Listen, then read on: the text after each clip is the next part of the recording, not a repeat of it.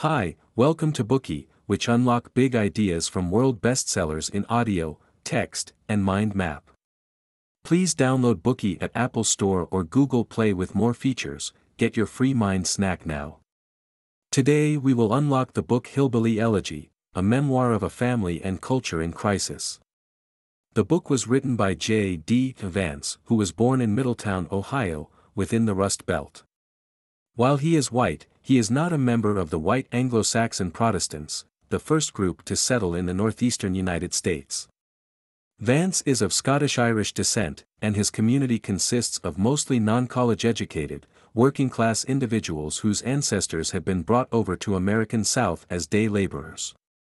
The subsequent generations had worked as sharecroppers, coal miners, and factory workers. They have been called rednecks, white trash, and hillbillies by other Americans, the last of which lends itself to the title of this book. Vance was only 31 years old when he wrote this memoir. At the time, he had no notable achievements. He hadn't been elected as senator or governor, nor had he started a company with a market value of $1 billion or a non-profit organization that would change the world. In the first 31 years of his life, his biggest success was graduating from Yale Law School. However, this memoir written by a nobody became a bestseller on Amazon and in the New York Times, even earning recommendations from influential Silicon Valley figures such as Bill Gates and Peter Thiel, author of Zero to One. Hillbilly Elegy was also adapted into a movie directed by renowned director Ron Howard, whose filmography includes A Beautiful Mind and The Da Vinci Code. What makes this book so popular, then? There are two primary reasons. First, Vance's story is inspirational. For someone born into a poor, chaotic family in an impoverished city, success is a strange. Many people who share the same background find themselves in the deep end. Against all odds, however, Vance managed to move up the social ladder and become a self-made businessman. The second reason is societal. Not only does this memoir detail Vance's past, but it also reflects the living conditions of white blue-collar workers, offering insight into a real facet of American society. Through Vance's perspective, readers can explore the challenges faced by the white American working class and learn the causes behind them. For this reason, many people regard Vance as the spokesman for white working-class Americans.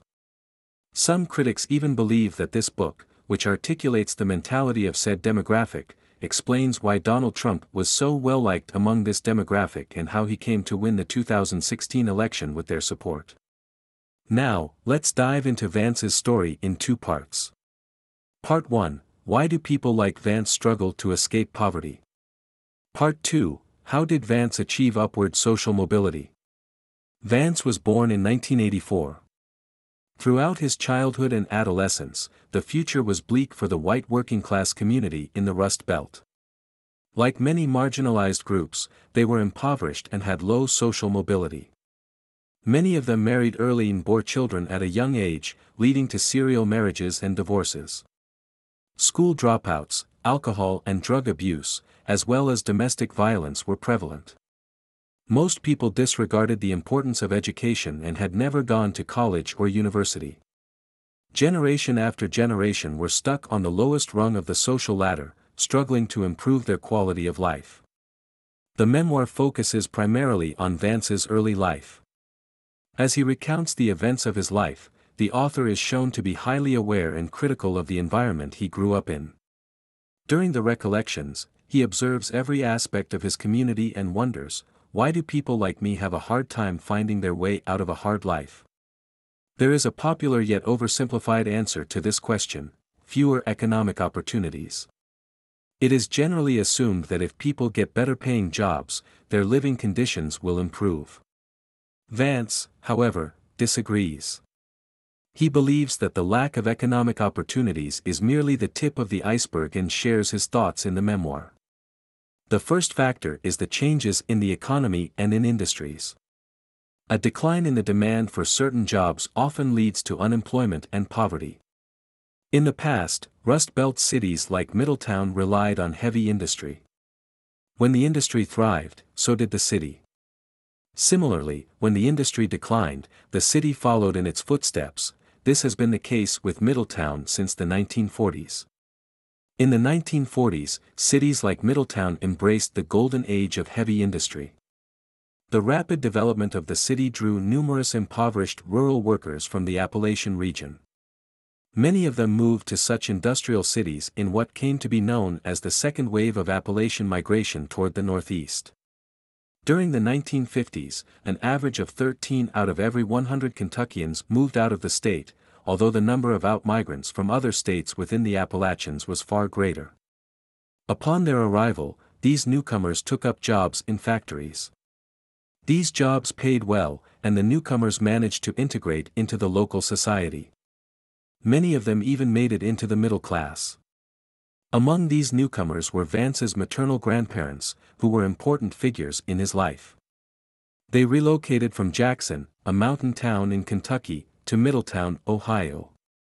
At the time, they were newlyweds, one was 17, while the other was only 14. Vance's grandfather, Jim Vance, found a job at the steel company Armco. His grandmother, Bonnie Blanton, was a full-time homemaker. The couple settled into a comfortable middle-class lifestyle. Jim loved his job and worked hard, earning a wage that his friends back home could only dream of. The family home was about 2,000 square feet in size, with four bedrooms and a modern drainage system. To a Jackson native, it might as well have been a mansion. Furthermore, their children did not have to study in underfunded schools with only one classroom. Instead, they attended a proper school with modern facilities.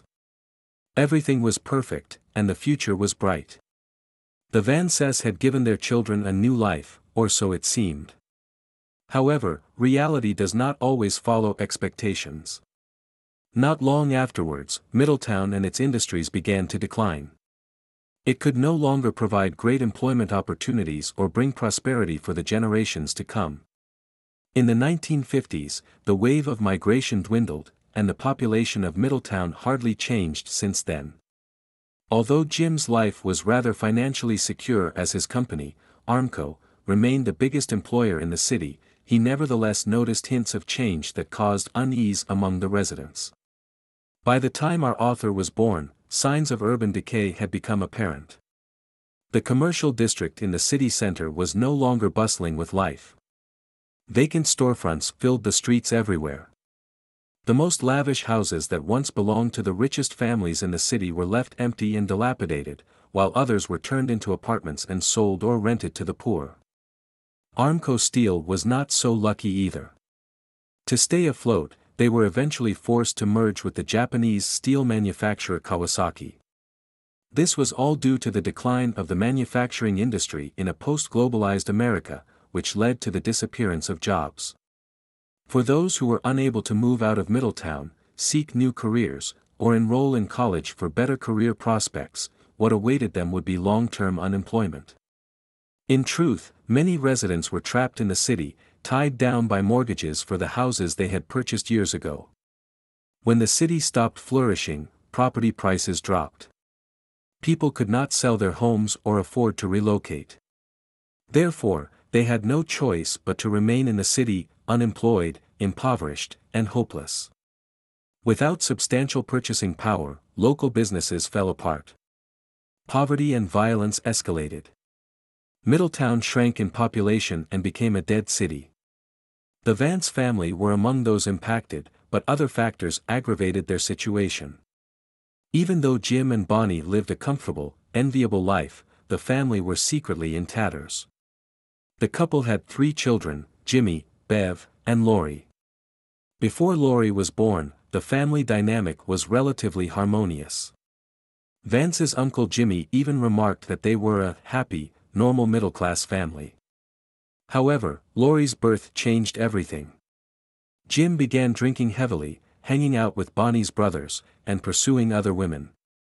Bonnie knew about his affairs, and hatred festered in her heart. On top of that, she grew sick of her tedious, suffocating life as a full-time homemaker, which revolved around the children and household chores. Therefore, she often had conflicts with Jim, which sometimes even escalated into physical fights. Once Bonnie, being the feisty farm girl that she was, poured gasoline on Jim when he stumbled home drunk, and tossed a lighted match on his chest. If it weren't for their then 11-year-old daughter, who put out the fire, Jim would have been dead or at least severely injured from the incident. Their oldest son, Jimmy, had enough of the fights between his parents. Once he turned 18, he got a job at Armco and moved out of the house. Unfortunately, his younger siblings, Bev and Lori, could not escape the chaos of their home environment. Research has shown that negative childhood experiences often result in psychological trauma that follows us well into adulthood. Many psychology studies point to one conclusion constant stress alters the chemical composition of children's brains. The part of the brain that processes stress and conflicts remains activated. Even long after the crises have been resolved, the children's fight or flight responses remain active. Constantly being in a stressful environment makes a person short-tempered, anxious, and impulsive. Their decision-making and planning abilities, as well as their social skills, are bound to be affected. Traumatized children are more likely to be diagnosed with anxiety disorder, depression, cardiovascular diseases, obesity, and even cancer. Many of them struggle at school, and when they reach adulthood, their unstable emotional attachment styles also impact their relationships with others. The adverse effects of childhood trauma were clearly seen on Bev and Lori. Lori did not perform well at school and often skipped classes. She dropped out of high school at 16 and got married shortly afterwards. She was frequently abused by her husband and finally found the courage to leave him when she was nearly 30. Then, she managed to get a job in the radiology department of a hospital and married a man who treated her well. Vance's mother, Bev, had the worst fate among the three siblings, and she passed her misfortune on to her children. Initially an outstanding student with a bright future, she became pregnant at 18 and lost out on a college education. After graduating from high school, she gave birth to her daughter, Lindsay, whom she had with her first husband. Soon, the couple divorced, and Bev remarried and had JD with her second husband, only to divorce him when the boy could barely even walk raising two children on her own, she met the man who would become her third husband, Bob Hamel. The family of four settled down for a while and lived in harmony. Bev worked as a nurse, while Hamel was a truck driver. They earned a decent living, and there was hardly any conflict within the family. Alas, their peaceful, idyllic life did not last long. Bev cheated on Hamel with a firefighter, and the couple began having frequent arguments, leading to Bev's third divorce. From then on, she went through a steady stream of boyfriends, each of whom would be a father figure to JD at some point. But each time the boy began to warm up to them, they would disappear from his life. This cycle of heartbreak became a constant fixture in his relationships with paternal figures, leaving the boy traumatized. Furthermore, Bev later became an addict, starting with prescriptive painkillers before moving on to hard drugs like heroin. She lost her job and went into rehab. The addiction placed a heavy strain on her relationship with the family. After each episode, she would apologize with tears in her eyes and swear that she would quit. But she never did. His mother's whirlwind romances, mood swings, drug addiction, and tumultuous lifestyle caused Vance to spend most of his childhood in fear. Towards the end of Bev and Hamel's marriage, they often had verbal and physical fights. Vance's grades were affected. He also put on weight and started feeling aches all over his body, these were symptoms of stress and early warning signs of trauma. Still, the worst had yet to come. When Bev's relationship with her fourth boyfriend deteriorated, Lindsay, who had been Vance's companion and ally, got married and moved out of the house. Vance was left on his own. Before long, his academic performance slipped as he skipped classes regularly and did not hand in his homework. His GPA fell to 2.1, and he almost had to repeat freshman year. Even as he entered adulthood, the influence of his childhood trauma was still visible. He had anger management issues, raging at anyone who rubbed him the wrong way in the slightest. He only managed to make a gradual recovery from his trauma thanks to his supportive and understanding wife. Vance's family was a typical one within his community. Vance claims that the instability among working-class families seems to be a uniquely American phenomenon. The wounds inflicted by toxic families were like curses passed on from one generation to the next. Apart from economic and family factors, Vance highlights another reason behind the rural population's struggle to escape poverty, many of them suffer from a lack of agency, believing that they do not have control over their own lives. That is why they are reluctant to take responsibility for the things that happen to them. When they face hardship, their first instinct is to blame others. For example, in the summer before Vance entered Yale Law School, he got a full-time job at a flooring tile distribution warehouse in his hometown. His main responsibilities included moving boxes of tiles onto pallets and getting the shipments ready for transport. He worked with a 19-year-old named Bob, who had a pregnant girlfriend. The company manager offered Bob's girlfriend a clerical position, in which she had to answer phone calls. But the couple were both terrible workers. Bob often showed up late to work and made numerous bathroom trips, each one lasting half an hour, while his girlfriend missed work every other day without advanced notice. When they were eventually fired, Bob yelled at the manager, How could you do this to me? Don't you know I've got a pregnant girlfriend? He never reflected on his own mistakes and instead pinned the blame on the management. Bob's case was hardly an outlier. In cities like Middletown, there were many young men just like him who slack off and do not take their jobs seriously. While their misfortune is largely caused by their attitude, they never acknowledge their own faults. They complain about other people and political problems, believing that they lost out on good employment opportunities because Obama shut down the coal mines and immigrants stole their jobs. Their views regarding talent versus hard work also reflect their reluctance to hold themselves accountable for the setbacks they face, as well as an overall lack of control over their own lives. They always speak of industriousness and recognize it as a key ingredient in living a good life. On closer inspection, however, their actions contradict their so-called beliefs, and they fail to practice what they preach. Vance offers another example of a neighbor, who prattled on and on about the importance of hard work, when in reality, she was always on government support and had never worked a day in her life. In Middletown, 30% of young people work fewer than 20 hours per week, yet none of them ever questions their own attitude towards work.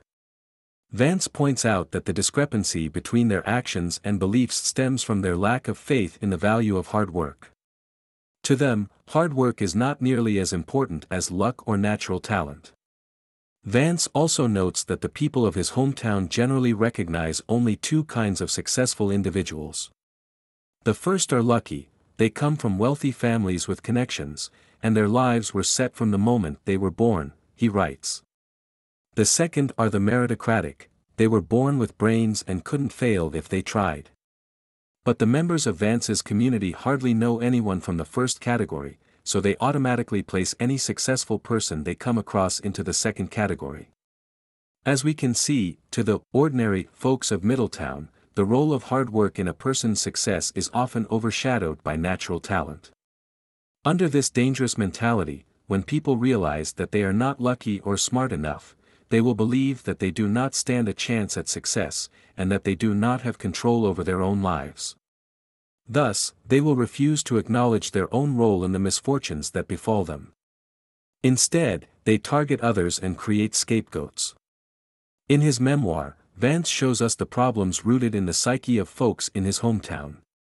But at the same time, he explains that these people used to be different. Vance's grandparents were the epitome of industriousness. They had moved up the social and economic ladder. Their children, however, did not inherit the same value and drive. At the end of the day, Vance believes that the harshness of the real world played a part in this cultural shift, transforming the collective belief within his community. Back then, everyone was paid well and could have a good life just by working hard. Therefore, they had faith in the value of perseverance.